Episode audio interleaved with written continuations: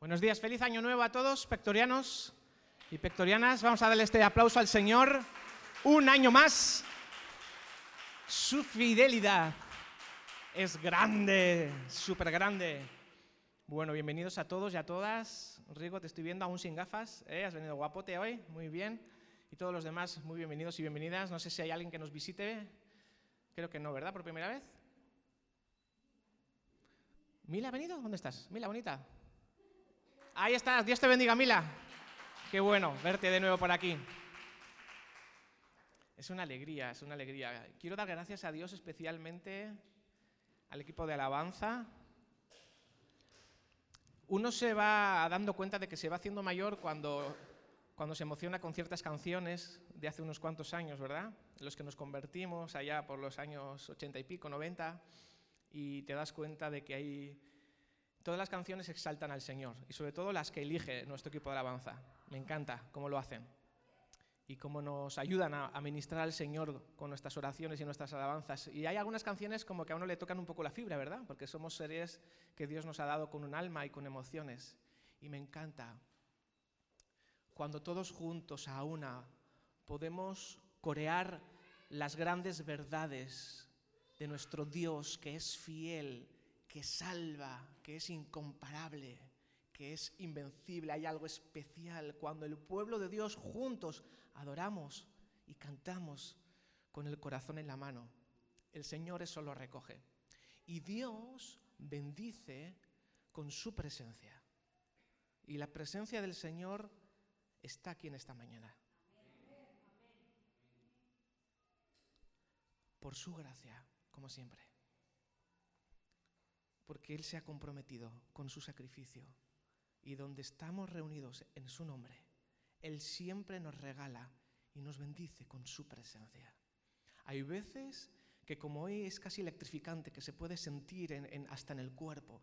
Otros días quizás es más sutil y tienes que estar bien, bien enchufado, bien entonado y es una experiencia más personal. Pero qué lindo cuando juntos, como cuerpo, como rebaño, podemos disfrutar juntos de su presencia. Y hoy es un día de ellos. Y además es el primer día del año. Y, qué bueno, qué mejor manera, ¿verdad?, de comenzar el año. Hay muchas maneras de comenzar el año, pero qué rico que hoy justo el día 2 es el día siguiente. Y podemos empezar el año dando gracias a Dios. Y yo sé que hay algunos de vosotros y de vosotras que ya se han preparado y van a contar brevemente una acción de gracias al Señor y nos van a contar lo que el Señor ha hecho, ha permitido en sus vidas. Y mientras se van preparando, y luego además vamos a dejar el micrófono abierto y quien desee, quien sienta el impulso, la, única condición es que sea pues relativamente breve, ¿vale? Dos, tres minutos, no más, para que todos tengan oportunidad, todos los que deseen, de poder agradecer. Hoy es nuestro primer culto del año y le vamos a agradecer al Señor por su fidelidad, por sus bondades. Así que empezando el año dando gracias, porque me he dado cuenta, habrá muchas más, pero al menos yo he encontrado, así que me vinieron rápidamente a la, mente y lo escribí, eh, al, menos hay siete conexiones de la, que tiene la acción de gracias con nuestra vida creyente. Y en primer lugar, encontramos en el Salmo 104 que dice, entrad por sus puertas con acción de gracias, por sus atrios con alabanza. Hay una conexión ahí directa entre la gratitud y la alabanza. Es imposible alabar al Señor y que no salga de nuestros labios gracias, Señor. Por eso la acción de gracias es la base de la alabanza. Y un pueblo que adora a Dios es un pueblo con esperanza. Por eso alabamos al Señor y lo hacemos como, como sabemos hacerlo aquí. Aquí sabemos adorar a Dios. Y lo hacemos siempre sobre esa base, la acción de gracias. Y cuando adores al Señor también en tu casa y en tu día a día, con esa actitud de alabanza que desprendes, que siempre tengamos la misma base. La base de la alabanza es nuestra acción de gracias al Señor. Amén.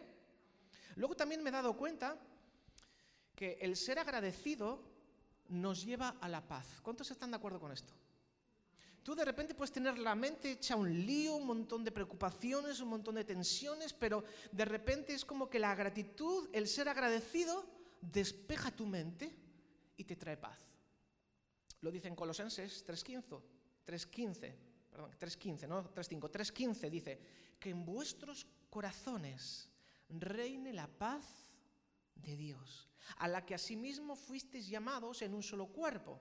Dice, y sed agradecidos. ¿Te das cuenta la conexión? Y sed agradecidos está estrechamente ligado con tener paz en la mente y paz en el corazón. Puedes experimentarlo. Ten una sesión de quejabanza en lugar de alabanza, en lugar de gratitud, eh, expon tus quejas y verás como la paz se te diluye, se te evapora. Pero comienza a dar gracias al Señor y verás como la paz vuelve a reinar en tu mente porque la gratitud nos conecta con la paz de Dios. Luego también en tercer lugar, dice en 2 Corintios 9:11, dice, para que al ser enriquecidos en todo, ay, me encanta, seáis del todo generosos, lo cual por medio de nosotros será motivo de acción de gracias. Fíjate, ahora en esta ocasión vemos la acción de gracias que se acerca mucho a la generosidad.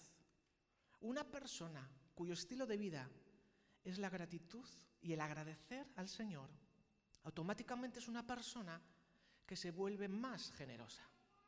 Cuando nos quejamos, solemos ser más tacaños.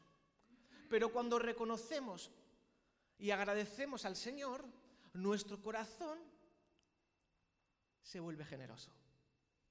Y yo doy gracias a Dios una vez más, Dios, gracias. En este año 2021 hemos tenido muchos desafíos, pero no me digas cómo, si sé, el Señor ha sido fiel y nosotros también hemos sido fieles. Y este templo está hoy aquí con la función de reunir a su pueblo y adorar juntos al Señor, gracias también a la generosidad de familias de aquí de la iglesia cada uno en su grado de fe y en su grado de obediencia, pero gracias a la generosidad, el Señor ha bendecido, ha provisto y hoy estamos aquí. Porque cuando damos gracias, somos más generosos.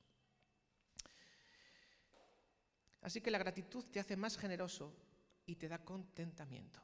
Si quieres estar más contento con lo que tienes, da gracias al Señor por lo que ya Él te ha dado por lo que ya estás disfrutando y deja de poner el foco en lo que aún te falta, que a todos nos faltan cosas. A todos nos falta algo. Pero si en lugar de poner el foco en lo que nos falta, ponemos el foco en lo que sí tenemos, entonces damos gracias a Dios y el contentamiento viene a nuestra vida y nos ayuda a ser más generosos. En cuarto lugar, esta es importante, dice Efesios 5.4, fíjate lo que dice. Tampoco digáis obscenidades, ni tonterías, ni palabras groseras, porque estas cosas no convienen. Más bien, ¿qué dice? Dad gracias a Dios. Dad gracias a Dios. Porque el dar gracias a Dios nos ayuda a controlar la lengua. ¿Cuántos saben esto? Cuando tú te centras en agradecer, en que por tu boca salgan palabras de gratitud en lugar, pues como acabamos de leer, en lugar de tonterías. ¿Cuántas tonterías llegamos a decir cuando perdemos el foco y dejamos de agradecer? Por nuestra boca pueden llegar a salir un montón de tonterías. Y Pablo dice palabras incluso groseras, incluso obscenidades, que el apóstol Pablo nos amonesta que ni aún se nombre entre nosotros. Me contaron un chiste que no es mío, me lo contaron, no lo cuentes. Si ya te hizo mal cuando lo escuchaste, no hay necesidad de que lo vuelvas a contar. Hay muchas tonterías a veces que salen de nuestra boca. Y según dice la palabra en Santiago 3, de la misma fuente no puede salir agua dulce y agua amarga a la vez. Deben salir solamente palabras que edifiquen, palabras que bendigan, palabras que hagan bien. Y si quieres aprender a dominar la lengua, tenemos que aprender en primer lugar a ser agradecidos.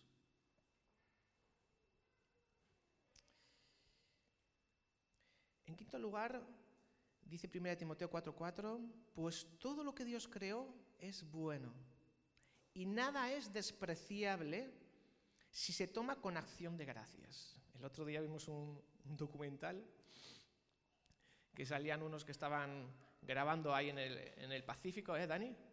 Y les invitaron los indígenas a cenar y se tuvieron que comer unos insectos y unas, unas babosas o algo así. Eran, eran poco apetecibles, la verdad. Eh, eran muy poco apetecibles, pero ellos, profesionales, estaban grabando el vídeo y dieron ejemplo y para no ofender a sus anfitriones, ¿verdad?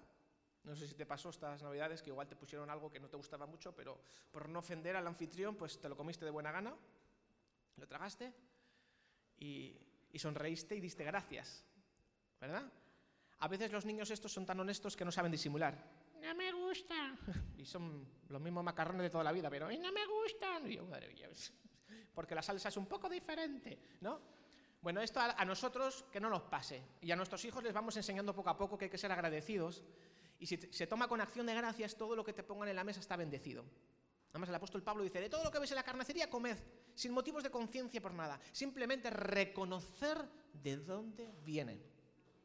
Y aquí somos una iglesia que reconocemos de dónde vienen las cosas, de dónde viene la comida, de dónde viene el sustento, de dónde viene el abrigo. Y vienen del Señor de nuestro Padre de las luces, que nos da todas las cosas que necesitamos. Amén. Así que agradecer al Señor por los alimentos es reconocer de dónde vienen. Ya, aquí reconocemos de dónde vienen las bendiciones. Aunque a veces los mensajeros puedan ser personas, puedan ser trabajos, puedan ser salarios, puedan ser ayudas, etcétera, etcétera. El mensajero es lo de menos. De dónde viene la fuente es el Señor. En penúltimo lugar, estamos ya acabando y que se vayan preparando aquellas personas que están deseando de, dar gracias públicamente, porque hay algo especial, hay algo poderoso en dar gracias públicamente. Es como que te afirmas en lo que acabas de decir. Dice Filipenses 4:6, aquí vemos una conexión preciosa entre la acción de gracias y la oración. Porque la oración y la acción de gracias son inseparables. Amén. Es muy parecido a la alabanza. Realmente la alabanza es una forma de oración o la oración es una forma de alabanza. Son casi, casi sinónimos, ¿verdad? Pero dice, no estéis preocupados por nada. Eso a veces es difícil, ¿verdad? Cuando llevamos ya dos años de pandemia y parece que no se acaba nunca y parece que va peor. Y ya uno no sabe ni qué pensar, ¿sí? Pero dice, no estéis preocupados por nada, sino más bien dad a conocer vuestras peticiones delante de Dios. Las peticiones las damos a conocer delante de Dios. No delante de la persona con la que te estás tomando un café y necesitas desahogarte. Está bien, te desahogas. Pero si realmente quieres respuestas, tómate un café con Dios. Pasa un tiempo con Él. Cuéntale tus peticiones. Él ya las sabe, ¿eh? pero, pero, pero nos dice que, que salgan de nuestra boca, que se las pidamos. Pero no de cualquier manera. Dice, delante de Dios, en toda oración y ruego. Podemos rogar al Señor, sí, podemos rogarle. Estás pasando una mala racha, se, avecina el, día del, del, pago, de pagar la renta o lo que sea, y ves que no hay dinero en la libreta y te empiezas a angustiar y te empiezas a preocupar, te acuerdas de este versículo y dices, Señor, te ruego, te suplico y te echas al suelo y te pones de rodillas y puedes llorar, gemir, lo que sea, porque es tu Padre y te va a recoger, no te va a juzgar no te va a señalar, te comprende, te entiende, sabe por lo que estás pasando. Pero dice, haz todo eso, presenta delante de Dios tus peticiones con oración, con ruego, con súplica, con lamento, como quieras, de manera eh, eh, extrambótica si quieres o extravagante. Dice, pero todo lo que hagas, todo lo que le pidas, todo lo que le ruegues, le supliques, con una actitud de acción de gracias. Y eso, iglesia, es lo que marca la diferencia. Podemos desagarnos delante del Señor. El salmista David sabía lo que era escribir salmos, que, algunos eran demasiado honestos. Pero luego decía, Señor, pero gracias te doy, porque yo sé que tú estás conmigo. Yo sé que esta racha terminará. Yo sé que tú eres mi proveedor. Yo sé que tú eres mi sanador. Y, y te desahogas y echas toda la, eh, permitirme la expresión, la, vomitona de alguna manera, en un sentido metafórico, delante del Señor, te, te, sacas todo lo que te estaba pudriendo por dentro, lo sacas afuera. Lo echas delante de, aquel, de la única persona que te puede solucionar, que te puede aconsejar, que te puede dar paz, que, te puede sacar del hoyo. Pero luego no te olvides, antes de decir amén, pero gracias te doy, Dios. Gracias te doy, Dios, porque hasta aquí tú nos has sostenido. Y a partir de hoy nos vas a seguir sosteniendo. Tú estás con tu iglesia, tú estás con tu pueblo, tú estás con nosotros, tú estás con mis hijos, Dios, tú estás con mi esposo, con mi esposa, estás con mis familiares, aún los que todavía se resisten a creer. Señor, tú estás obrando, tú estás trabajando, Dios, te doy las gracias, porque aunque no pueda ver, tú estás obrando, porque tú eres incomparable, eres invencible, tú eres fiel, Dios. Gracias te doy, porque aunque ahora mis ojos no ven, y comienzas a dar gracias a Dios, aún antes de que sucedan las cosas. Y en último lugar, y esto es algo también que nos, nos proyecta de aquí adelante, hermanos, porque tenemos 12 meses por delante para hacer algo por el Señor y para hacer algo por los demás. Cuando uno está demasiado ensimismado en sus propios problemas, y es normal porque los tenemos, nos cuesta a veces el reenfocarnos y en redirigirnos.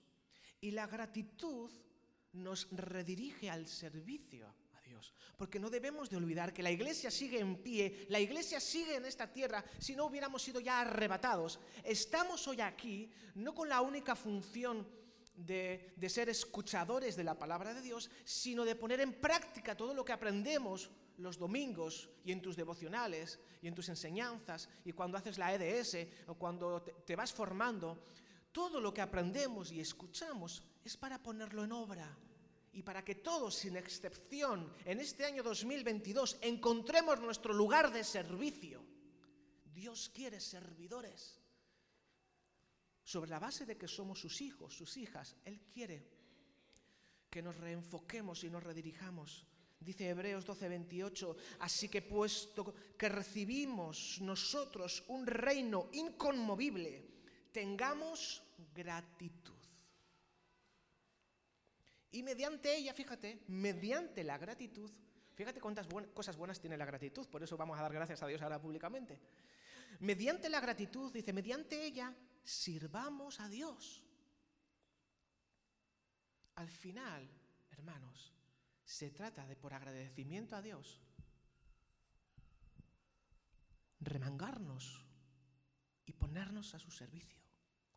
Porque la persona que verdaderamente está agradecida por lo que Dios ha hecho por uno, si estamos agradecidos por el perdón que Jesús nos ha otorgado, si reconocemos de dónde viene nuestra salvación, nuestro perdón de pecados, el regalo de la vida eterna, si reconocemos y le damos gracias a Dios es imposible ser agradecido y no ponernos al servicio de la obra del Señor. Porque no se trata de nosotros, iglesia, se trata de Él. Y lo que a Dios más le place y lo que a Dios más le importa en estos momentos es que hay un mundo que está gimiendo, que está sufriendo y ha depositado los, los focos, las linternas, las lumbreras para que alumbren en medio de la oscuridad. Ha decidido el Señor que sea la iglesia. Así que tenemos ese gran privilegio y también esa responsabilidad. Y confío en el Señor que durante estos meses el Señor te va a ir mostrando de qué manera tú puedes ser útil al reino. En la iglesia, en, en, la acción de la iglesia, a través de la asociación, que hay múltiples programas y vamos a ir poco a poco recordando aparte del servicio que tú haces al Señor en tu propia familia, con tus propios hijos, en tu vecindario, con tus colegas, con tus amigos, con las personas que tienes eh, relación y todavía no son creyentes, todos debemos de estar al servicio de aquel que nos amó. Muy bien. ¿Repasamos rápidamente entre todos? ¿Cuáles son los siete beneficios de la gratitud? Y nos preparamos para ser prácticos y vamos a dar gracias públicamente. ¿Qué hemos dicho? En primer lugar, la acción de gracias es la base de la... Muy bien, esa es la segunda. Muy bien, Maite ha dicho la segunda. El ser agradecido nos lleva a la paz. Muy bien. ¿Cuál era la primera? La acción de gracias es la base de la alabanza. Muy bien. La gratitud nos hace más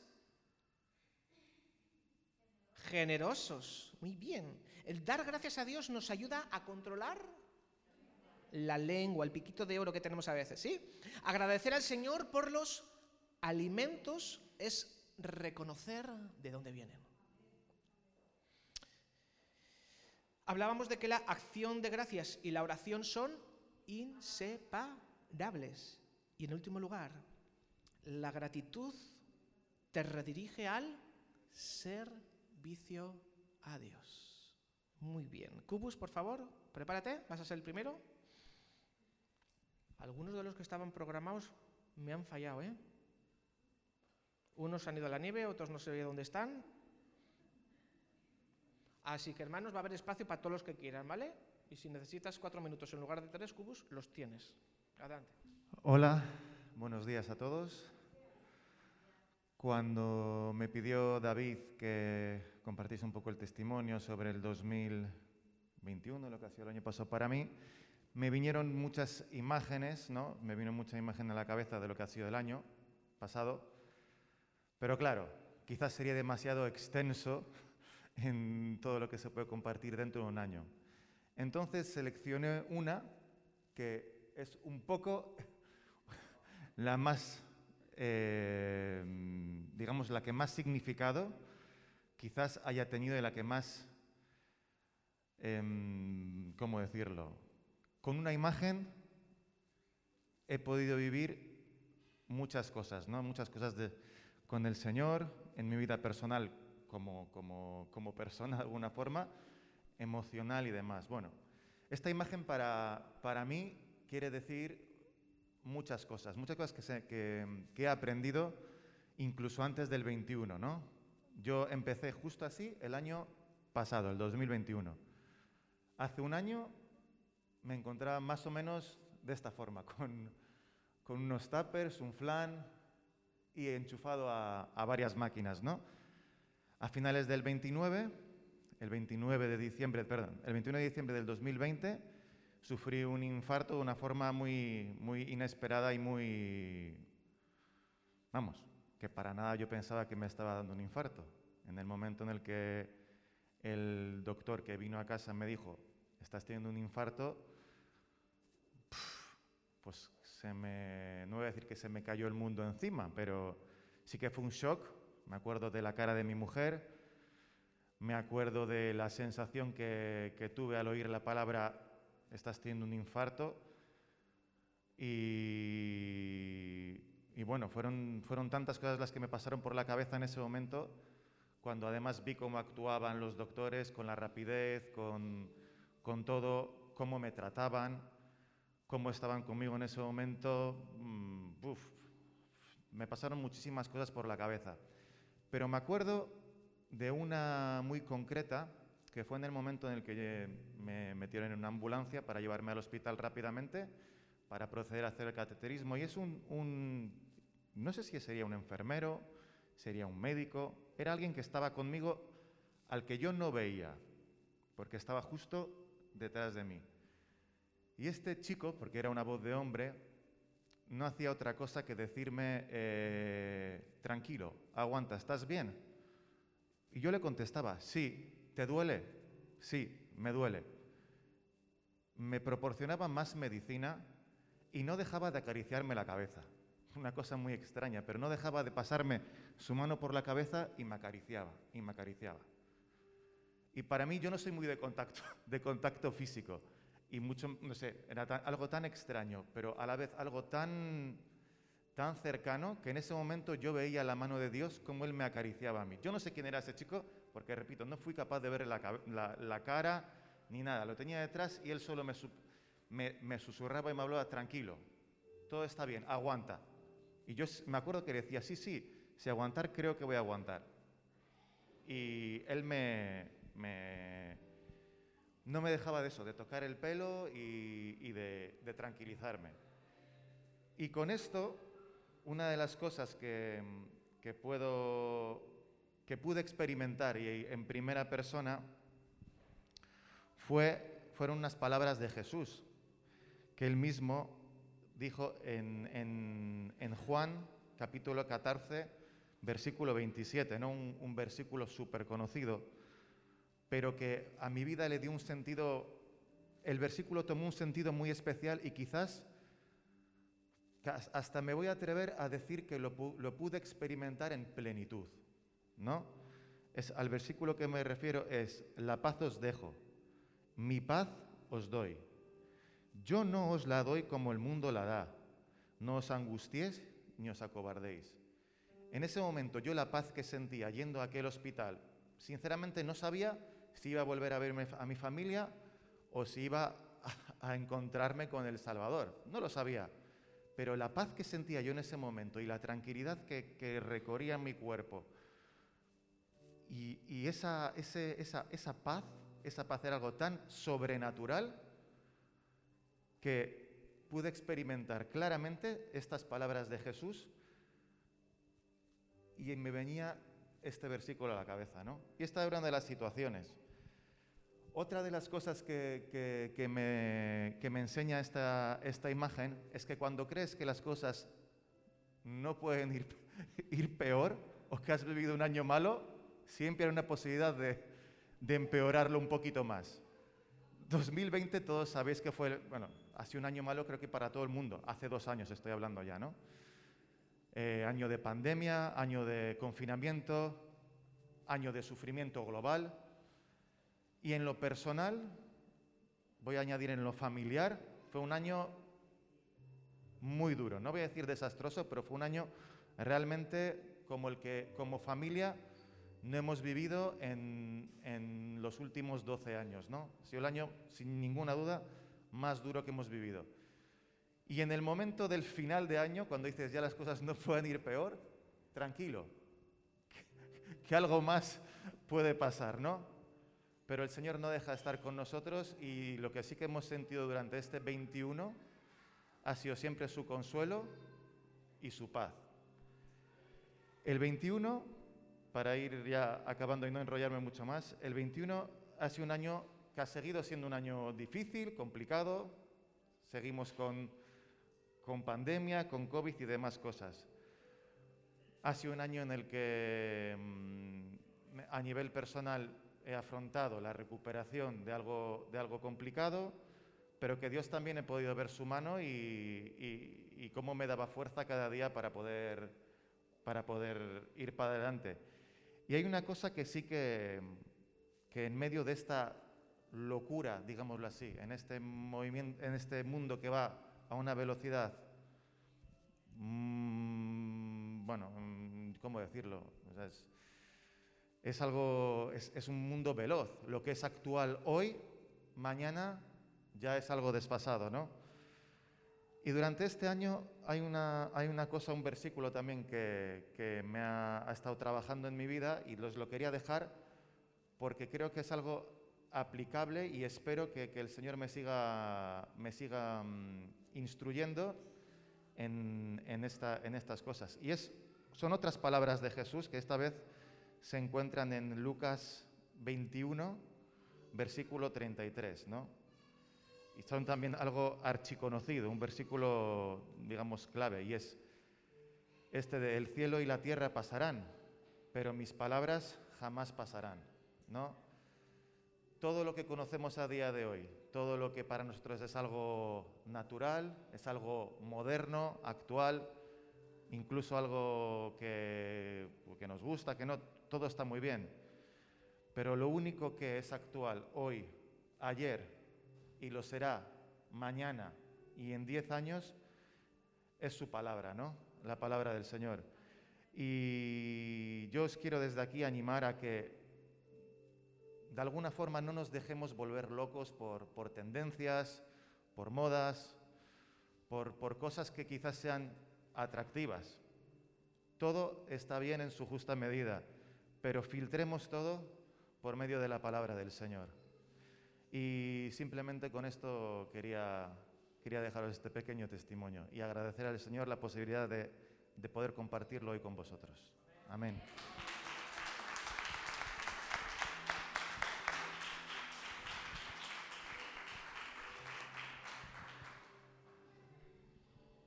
Muy bien, pues de caballero a, a caballero.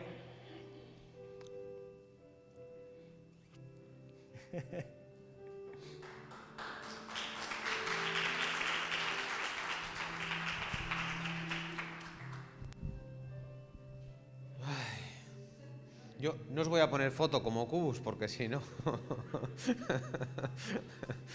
no le voy a dejar mal. no.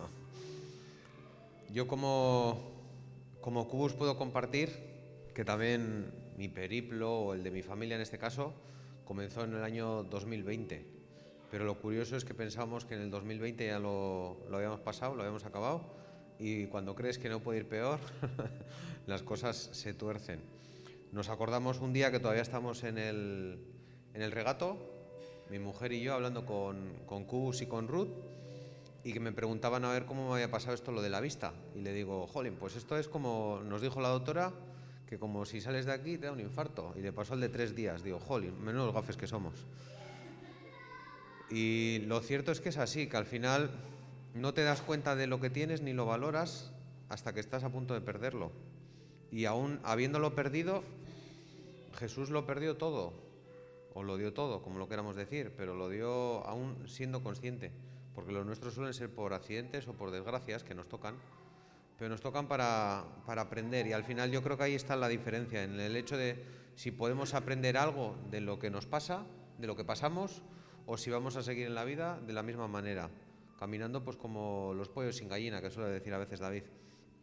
Y se, se, ve, digo, y me alegro que, que Cubus ya esté bien y espero que no tenga que repetir. Yo tuve que repetir asignatura tres veces.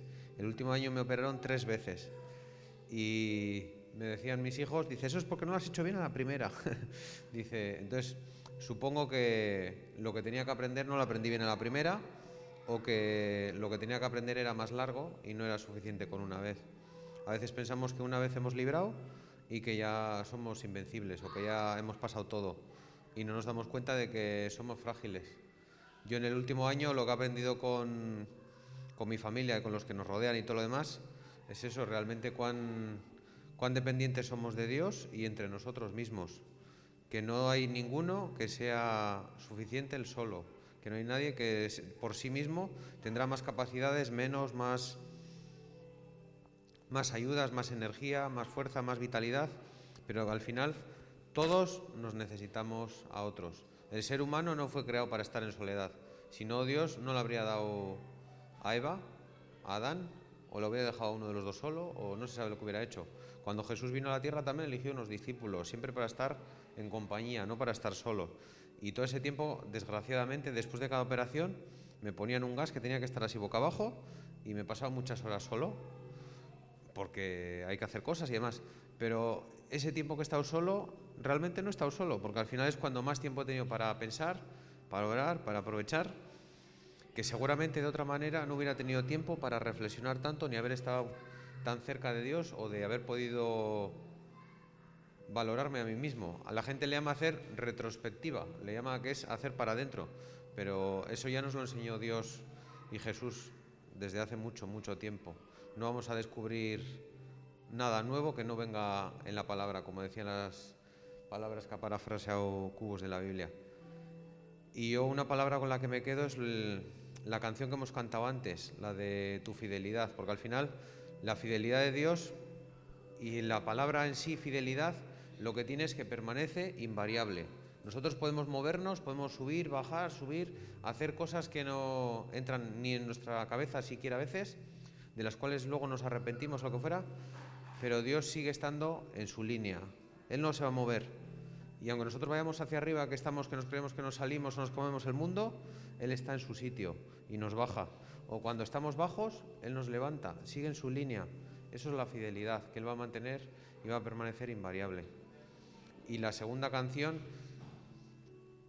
o en este caso el, lo que sí que aprendí, pero aprendí en el, en el significado literal, no en que me gustara la canción. Hay una canción que solemos cantar a veces, la de Para darte las gracias, ¿no? Y esa canción, desde que Marcos era pequeño, cuando lo tenía en brazos, la utilizaba para dormirle, porque Marcos dormía muy mal de pequeño y le cantaba un montón. Y cuando siempre me ha gustado y a él se la enseñaba y siempre le hemos enseñado a los niños que hay que dar gracias. pero en este último tiempo he aprendido más a, dar gracias por todo. Pero no el hecho de decir solamente con la palabra, sí, de confesarlo, de decir, de hablar, sino el hecho de poder realmente valorar lo que significa ser agradecido, que es diferente dar gracias que ser agradecido, porque al final uno ya, el ser agradecido implica la actitud, como antes bien decía y recordábamos, y al final eso te implica ser diferente. No sé si se lleva a todos los aspectos y todos los ámbitos, pero sí que a través de todo esto, pues, no sé, supongo que la vida nos tiene que enseñar, pero en este caso no es la vida solo, sino que es Dios a través de la vida, que no podemos estar pasando de, largo o, pasar de puntillas. Y muchas veces conocemos toda la teoría o muchas cosas y hay otras muchas que no las hemos vivido que seguramente si nos darían a elegir, se las dejaríamos para otro. o cuando salen bien, diríamos, jo, no, no, pero me ha venido bien. Pero, pero bueno, cada uno tenemos que pasar por algunas cosas. Hay gente que nos toca unas cosas de salud, otros les toca otras cosas de, de la vida, de perder un ser querido, de lo que fuera, pero en todo lo que sí sé es que Dios está al lado y que Jesús, al que le busca, dice, el, el que me busca, me halla. Esa es la única certeza y la confianza que tenemos. Así que solo puedo decir que gracias. Y este año lo importante es poder, pasa el tiempo, pasan los años, pasan los días y podemos seguir viéndonos, estándonos y contando los unos con los otros. Y no solo eso, sino que el, año que viene, que poder estas fechas, podamos ver el local más grande, más lleno, más no solamente lleno en gente, sino que la gente que estemos, que realmente que seamos más grandes en, en calidad y como decía la Biblia, que seamos más como Cristos. Porque realmente la palabra de cristiano son pequeños cristos. Entonces que podamos ser pequeños cristos caminando por la calle. Que la luz de cada uno de nosotros no solamente sea en Navidad, que brilla porque estamos contentos, porque festejamos y porque todo el mundo está contento, sino que realmente todo el año podamos ser algo diferentes. Y eso, gracias a todos por estar, gracias por las oraciones, gracias por los ánimos, porque todo ese tiempo de, de de estar quieto, lo que sea, he sentido el, cariño, el afecto de todas las llamadas, los mensajes, todas las, incluso cuando luego venía, pues de todo el cariño de toda la iglesia y de todos los amigos. Así que gracias.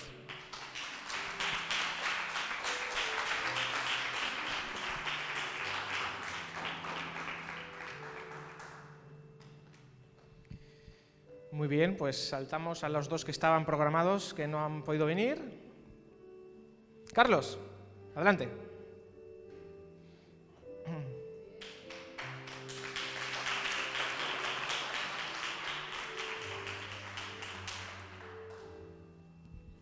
Buenos días a todos. Que Dios me lo bendiga a todos. Bueno, aquí vengo a hablar para todos, no para mí solo. en una parte yo estoy bien bendecido.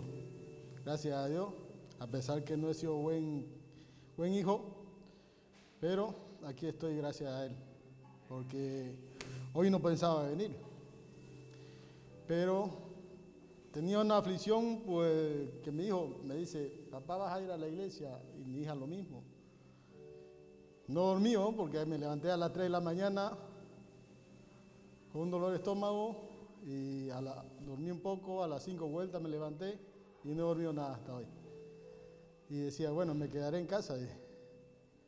Y claro, a mi hija la dejó el autobús y me dice, ahí está, pero me deja autobús.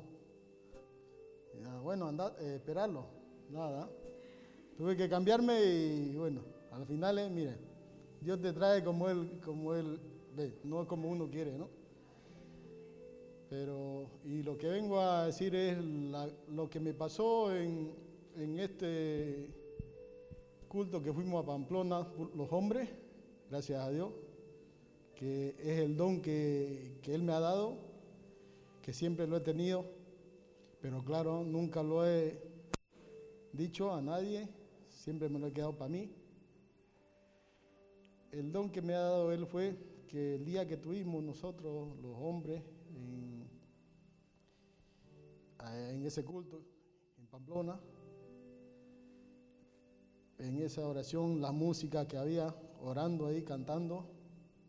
Me habló muchas cosas de los hermanos que están aquí, los que están retirados, Claro, no digo alejado, ¿no? Como yo también lo mismo, que es lo que siempre me habla, ¿no? Eh, me habló de Rigo, de Javi, diciéndome de Aitor, diciéndome el Señor que, que pidamos por ellos, que, no, que solamente no, que cuando tenemos todo, no solamente estemos, nos apartamos y cuando no tenemos, estamos ahí, o cuando estamos enfermos, lo mismo. En todo momento hay que estar con Él, dice. Y que pidamos por ellos, porque a la final ellos son miembros, de la iglesia esta. Me habló de Aitor, que se lo diga, que él está preparado para administrar a los jóvenes. Y que los jóvenes, que la iglesia iba a crecer, pero con los jóvenes. Pero no era esta iglesia la que me puso en, en lo que yo vi. Me puso en una iglesia mucho más grande que esta. Me dijo que no me alejara, que él siempre ha estado conmigo. Yo sé, siempre ha estado conmigo porque yo lo sé, lo he sentido, siempre lo siento todos los días de mi vida. Y me pidió que no me aleje, ¿no? Que siempre asista, que pida, que pida, porque él al final es el único que te puede dar todo.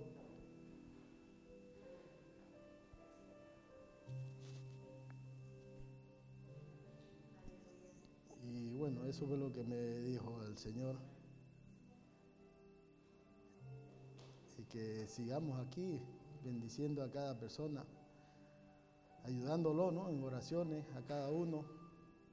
Si uno ha tropezado, tratar de levantarlo. ¿Qué más le podré decir? Pero bendecido he estado. Gracias a Dios, mi familia, todo. El único, claro, me toca dar el paso es a mí. Pero bueno, con la gracia de Dios y obra de Dios lo lograré poco a poco. Lo don que me ha dado también me dijo que no lo deje, que siga luchando por ello que no me quede estancado donde estoy. Pero bueno, estaremos ahí, a ver, luchando poco a poco. Que Dios me lo bendiga y te deseo todo lo mejor a todos. Feliz, feliz año nuevo.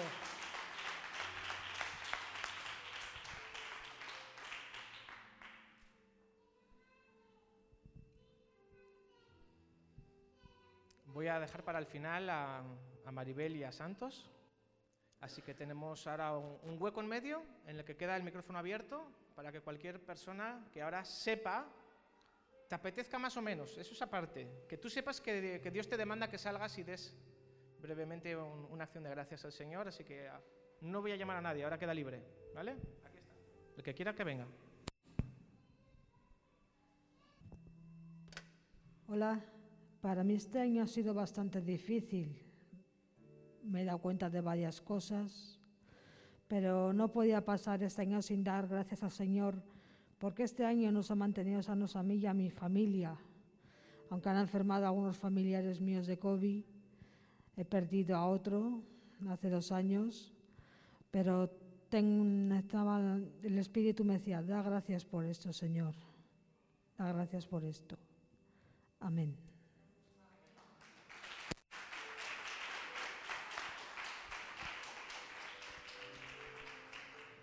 Muy bien, gracias Maite. ¿Quién más se anima?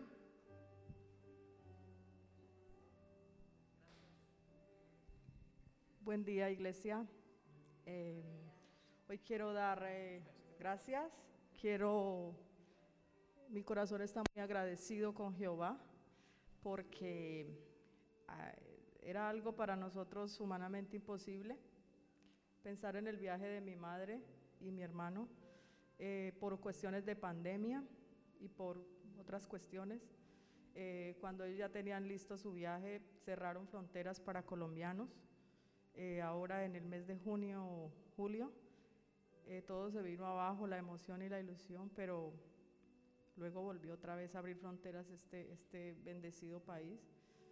Y doy la gloria y la honra a Jehová que ellos están aquí aún conmigo, ya pronto se partirán, pero he podido disfrutar de ellos después de dos años de llevar un luto muy fuerte por mi padre. Él me ha dado refrigerio con estar con mi madre. Entonces doy la gloria, la honra y la gratitud a mi Padre que es tan bueno que nos tiene aquí y también quiero dar gracias a Jehová porque siempre están en mis oraciones y porque a todos los veo aquí con vida, con salud. Me alegro mucho por el Señor Cubus y a Rosita que esta bendición que tengo de tener a mi madre es fruto del desafío 2021 que hicimos y Rosita, mi Rosita, sé que se cargó y que oró mucho por, por esa ilusión y por ese anhelo, por ese deseo de mi corazón y el de mi madre de estar acá. Entonces, un abrazo para mi Rosita, que no la veo, pero si está en su casa, un abrazo. Muchas gracias y que Dios los bendiga a todos.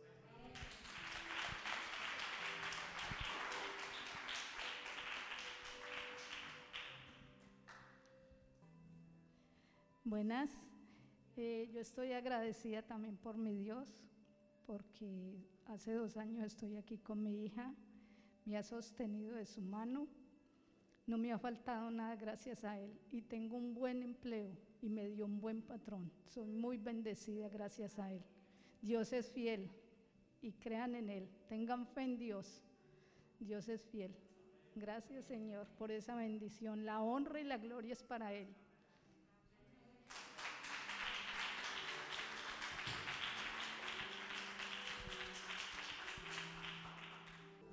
Buenos días, Dios les bendiga.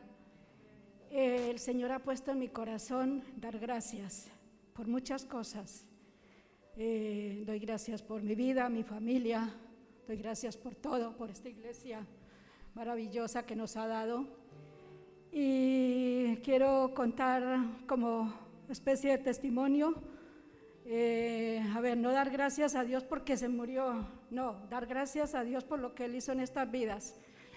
En este momento, una tía nuestra murió ayer, ¿no? Entonces, en Colombia. Pero la maravilla que nos ha dejado ella y su esposo y su familia es que están en la presencia de Dios, porque han sido unos creyentes fieles. De mi familia, en este momento, los más creyentes que, que veo yo han sido esta familia, eh, esta pareja con sus hijos son dignos de la presencia de Dios.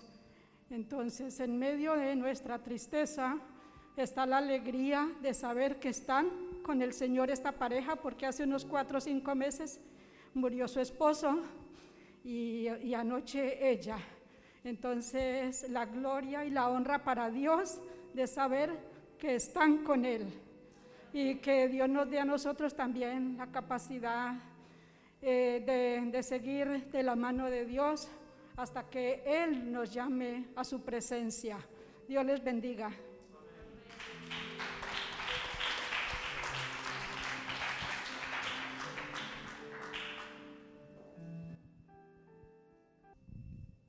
Dios les bendiga. Eh, también quiero agradecer al Señor y hacer público. Esta semana, la semana pasada tuvimos, eh, a ver, en, en el año pasado nac- han nacido dos sobrinos nietos.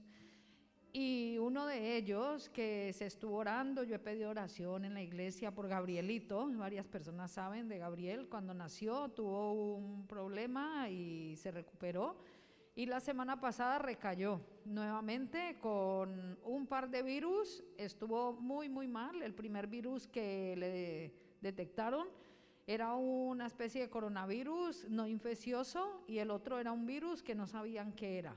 El niño estaba, estuvo, lo tenían ahí todo conectadito, aparatos y todo. La verdad que estaba muy, pero muy delicado. Estábamos temiendo lo peor por Gabrielito, pero gracias al Señor se recuperó. O sea que eh, para la gloria del Señor.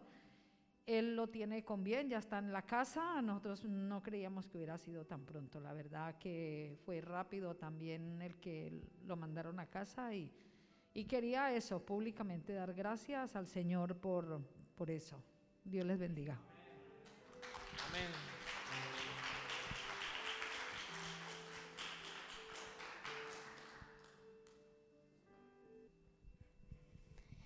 Eh, yo quiero dar gracias a Dios porque me está ayudando a ser ejemplo en cada sitio que estoy, porque aunque a veces es difícil en el instituto, aunque sea nuevo o aunque, aunque esté así, eh, sé que Él me ayuda a ser ejemplo en cada sitio.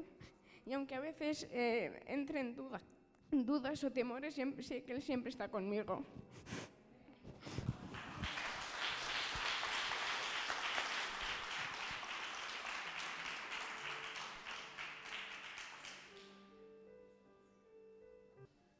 Pues sí que eres fuerte, sí.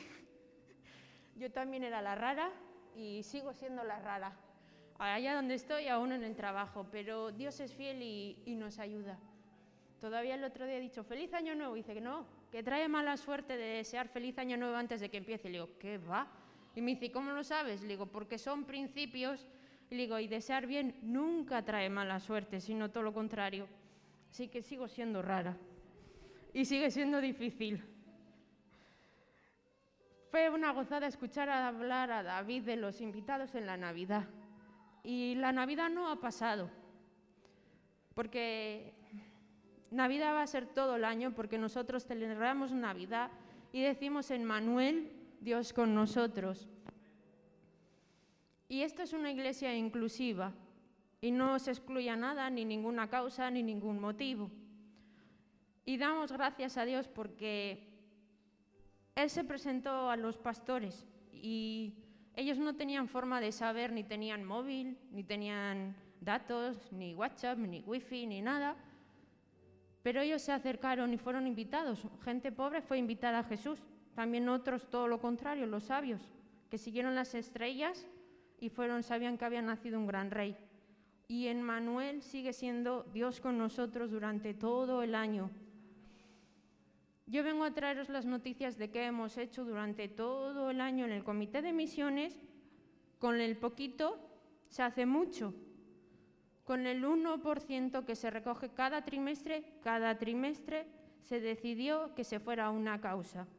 Una causa humanitaria, una gran causa, un motivo de desastre o mucha tristeza para diferentes cosas. Ha sido un año difícil, ya no solo es la fatiga pandémica que todo el mundo tiene en todos lados, porque está azotando a todo el mundo. Comenzamos en el primer trimestre con el SOS de Guinea Ecuatorial.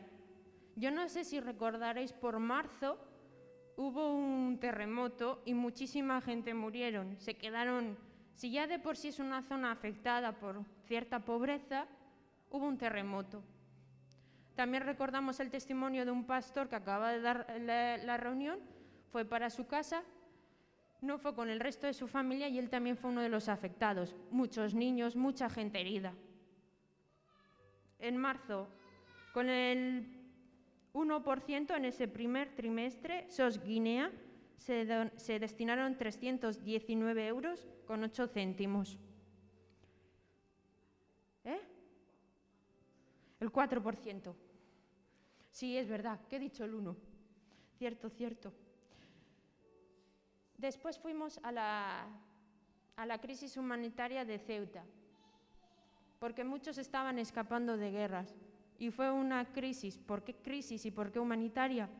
Porque en poco tiempo, en pocas horas, días, casi, casi no, más de 8.000 personas estaban inundando Ceuta. Ahí había niños, mayores, había ayuda por todos los lados. Y ya desde las asambleas de Dios o desde la televisión o desde cualquier otro lado se mandaba ayuda. Desde asambleas o desde el DAS se pidieron ayudas para mandar kits sanitarios y kits también de alimentación. A Guinea, en la crisis humanitaria en Ceuta, se mandaron en ese Segundo trimestre, 366,60 euros. Y sí, y el mundo seguía estando extraño y seguía avanzando. Y la naturaleza, pues también tiene sus cosas. Y en Haití hubo uno de los terremotos más grandes. Dicen que no había habido como este y había mucha gente herida, mucha gente muerta y fallecida. Y en el tercer trimestre se donaron para Haití 270,81 euros. Después hemos seguido avanzando y hemos seguido trabajando, nos hemos mudado aquí y también hemos tenido la visita de Jenny, que vino desde Burkina Faso. Y Jenny es la que cuida de nuestros house, de nuestro muso allí en Burkina Faso, es la misionera, nos dice cómo está, nos trae cartas, si algún otro tenemos otro niño apadriñado, ella también nos lo dice y Jenny nos estuvo hablando de una necesidad y se metió esa necesidad en el corazón. ¿En qué corazón? Pues nos habló de la necesidad de que se necesita gente y se necesita obreros.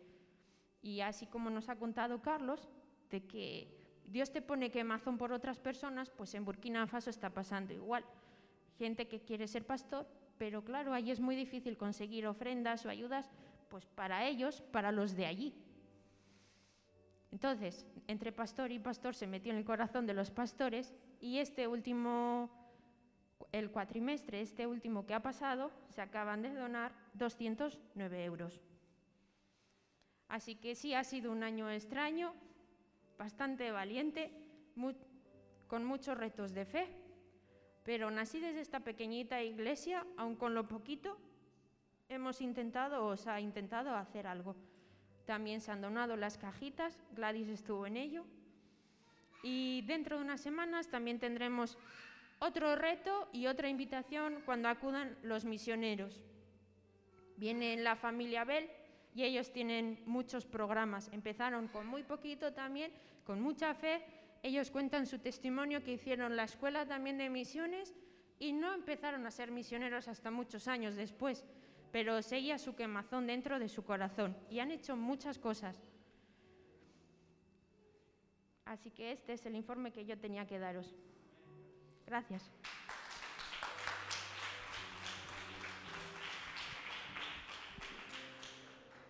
Muy bien, pues finalizamos este bloque con Santos. Decir que yo sé que a veces el domingo el micrófono impone un poco y es normal, es natural, nadie se sienta mal por no haber salido, pero daremos una nueva oportunidad, esta vez sin micrófono, el viernes a las 8 en el Más de Ti, aquí presentes, todos los que se hayan quedado con la espinita, pues tendremos también la oportunidad. Así que Santos, cuenta el testimonio que tiene y nos preparamos, hermanos, para dar gracias al Señor y participar juntos en la primera Santa Cena del año. Amén. Una vez más, buenos días hermanos. Quiero eh, decir algo que es una verdad, es un testimonio que lo vivimos en familia con mi esposa y Dios sabe que no, no exagero ni miento en lo que pasó allá por el año 93, cuando decidimos con mi esposa tener nuestro tercer hijo, pero específicamente hablé con Dios en oración y le dije que, que íbamos a que nos diera un hombre, un varón. Sé que todos como padres hemos pasado algunas dificultades, pruebas, a veces que creemos que no tienen salida con nuestros hijos en su niñez o aún en su crecimiento. Y los que somos padres creo que, creo que sí entendemos esto. Pues con la venida de mi hijo Alan eh, pasó algo, algo así. Todas mis otras hijas eh, no tuvimos tanto problemas de salud como pasó cuando, cuando Alan nació. Pues quiero contarles desde el principio qué pasó. Estaba yo navegando, trabajaba en un buque Y una mañana yo hablé con Dios en oración allá por el mar Caribe, por el centro de ese océano, y les puse a Dios mi deseo. Dije a Dios, Dios, eh, quiero que me des un hijo varón cuando llegue a casa. Hablaré con mi esposa y le diré cuál es eh, eh, esta, mm, este deseo que tengo, que me des un hijo varón. Ya tenía dos hembras, allá está una hermosa hembra junto con mi esposa que está ahí de amarillo. Tengo otras dos hijas que no están aquí. Y entonces le dije a Dios, bueno, quiero un hijo varón de esta y esta, de esta forma físicamente. Y le dije que me diera un hijo para cantar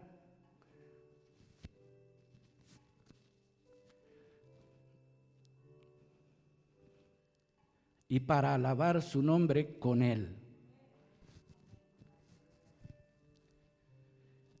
Entonces, ese día como a las 4 de la mañana yo observaba las estrellas, porque estaba afuera en cubierta, y las ondas del mar, no sé qué es lo que hacían, pero que me impactaba. Lo que yo le decía a Dios esa madrugada. Pues me vine a la cabina ese día, eso fue como el mes de marzo, por ahí, eso, al principio del año, y regresé a la cabina de mi habitación en el barco. Entonces tomé un lápiz y papel y escribí todo lo que yo le había pedido a Dios. Luego regresé a casa y le dije a mi esposa, mira esto y esto, y ella me dijo que sí. Pues Alan empezó a crecer en el vientre de mi esposa. Y yo nunca dudé de, esto es con toda la verdad, nunca dudé que era un varón, porque yo se lo había pedido así a Dios, nunca dudé. Y que iba a ser músico, que iba a adorar a Dios, que iba a cantar con Él, y eso yo lo tuve siempre en el proceso que Alan estaba en tiempo de gestación. Pues se llegó el día de su nacimiento, ya por el 20 de diciembre del año 93. Y qué felicidad, qué contento me sentía cuando nació aquel varón. Nacieron ese día diez niños, niñas, perdón, nueve niños y un niño. Entonces me llené de felicidad profunda en mi corazón y pude ver a mi hijo varón, lo que yo le había pedido a Dios. Salimos del hospital y mi hijo varón estuvo 24 horas muy bien, feliz pero al cumplir las 24 horas empezó a padecer no sé qué enfermedad. Pero nosotros durante seis días estuvimos con mi esposa y toda la familia que me ayudaba y me aconsejaba, corriendo de una, primero de una clínica a otra, gastamos algunos recursos, pero luego Fuimos a los hospitales de regreso donde nació, luego fuimos a otros hospitales y no me daban ninguna esperanza. Los médicos no, Alan no cesaba eh, de, no paraba eh, de, de llorar. Pues sufrimos mucho por seis días. Por seis días. Hasta que un día una señora me dice, de vernos desahuciados, me dice, se acercó a la cama. Esto fue en un hospital de nuestra región. Y recuerdo que nos dijo, saquen este niño de aquí.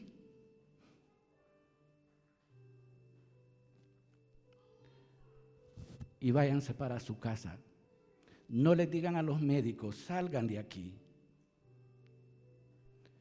Pues uno con el temor que los médicos o las autoridades pasara algo, pero tuvimos la decisión y salimos de ese hospital. Salimos a casa. Por toda la calle, yo con el niño, mi esposa estaba pasando una situación terrible. Todas las madres lo saben cuando han dado a luz. Y seis días en su tiempo después de dar a luz es algo terrible que sucede a una preciosa madre. Entonces, al sexto día estamos sufriendo terriblemente por, por, la enfermedad de Alan. Era un problema de estómago, no sé. Yo nunca tuve, nunca la certeza, los médicos no me dieron ningún dictamen, nada. Entonces, al séptimo día, todos estábamos muy, muy, eh, no sé la palabra, pero habíamos sufrido muchísimo y no teníamos esperanza, pero a mí nunca se me terminaban las esperanzas. Yo creo que a mi esposa tampoco. Pero una mañana, el sexto día, el niño se puso más peor todos reunidos, la familia, en una, en una sala, allí en una en habitación.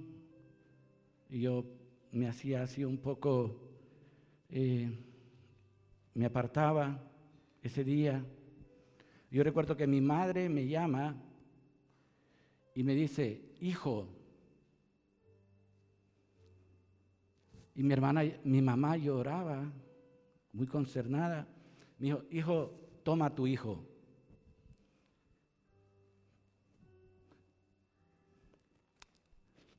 tomé a mi hijo y no tenía ningún aliento, según, según lo que yo sentí ese día. Estaba desvanecido, no tenía movimiento en su cuerpo. Yo recuerdo que lo tomé y, su cabeza hacia abajo, sus brazos y todo. Y mi familia estaba llorando. Mis hermanas y mi madre y mi esposa quedó ahí en la cama, en el lecho. Entonces yo me llevo a mi hijo a la sala principal y se quedan todos allá por los dormitorios y lo tomo en mis brazos y le digo a Dios estas palabras.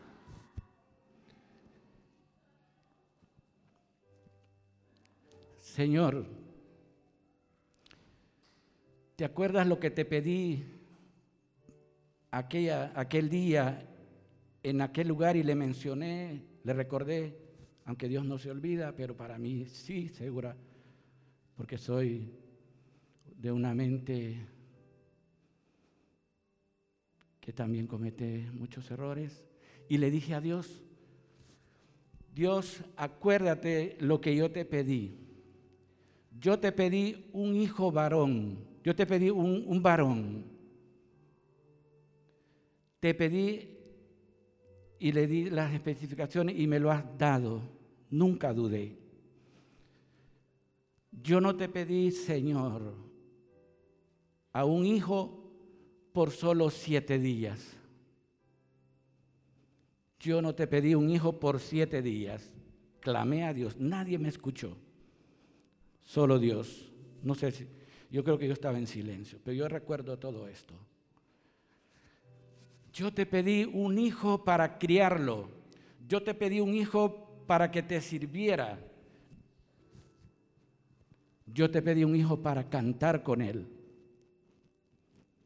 para alabar tu nombre. Eso se lo dije a Dios.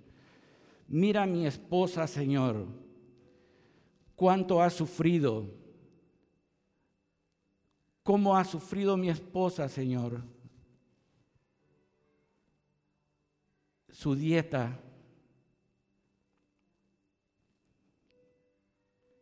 Te pido, dije estas palabras, te pido, Dios, que devuelvas el espíritu a mi hijo.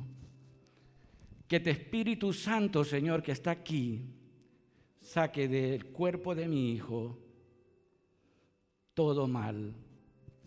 Mi hijo no se meneó durante todo ese momento. Y cuando yo dije, Señor, manda tu espíritu y haz que mi hijo salga este mal de él. Y esta es una verdad. Todo es verdad. Dios sabe que no miento. Alan se estremeció y se encogió, como cuando están en gestación así, se encogió y vomitó. Me manchó todo mi brazo y vomitó bastante. Ese momento entró en mi corazón una certeza que Alan estaba sano y que Alan vivía. Lo llevé a mi esposa y le dijo, toma, está sano. Este testimonio se los paso a ustedes porque Dios es fiel y Dios de lo imposible.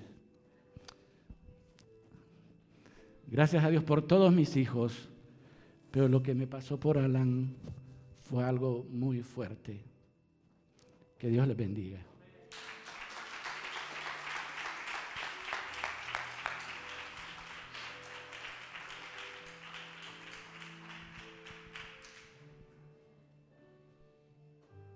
Y sabemos que es verdad porque lo tenemos aquí.